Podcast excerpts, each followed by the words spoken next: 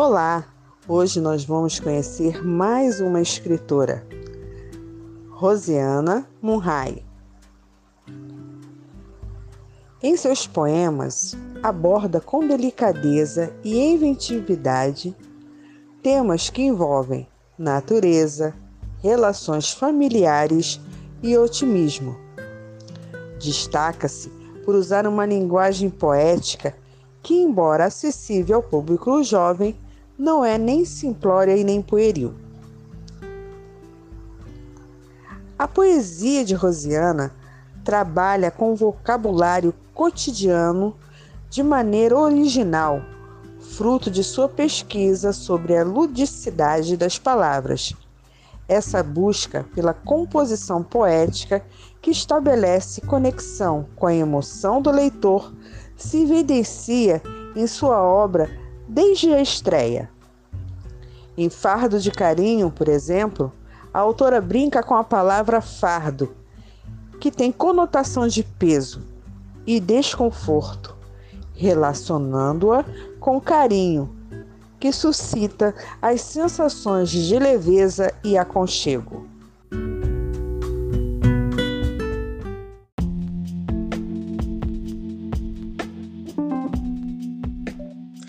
Olá, eu sou Nice Neves e nós aqui da Sala de Leitura Lenice Ferreira vamos apresentar um pouco sobre a vida da escritora Tatiana Belink. Ela mesma vai nos contar um pouco sobre ela. Vamos lá?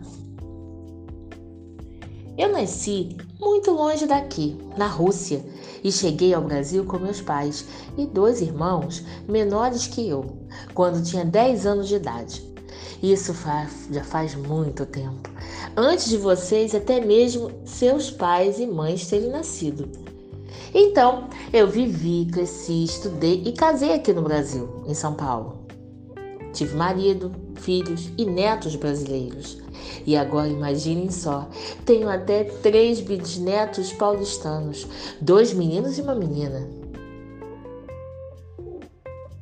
Eu já lia muito nessa época, contos de fadas, histórias diversas, aventuras, poesias em russo e alemão, antes de aprender português. E só eu sei, mas gostaria que vocês também soubessem quanto isso foi sempre tão bom e gostoso.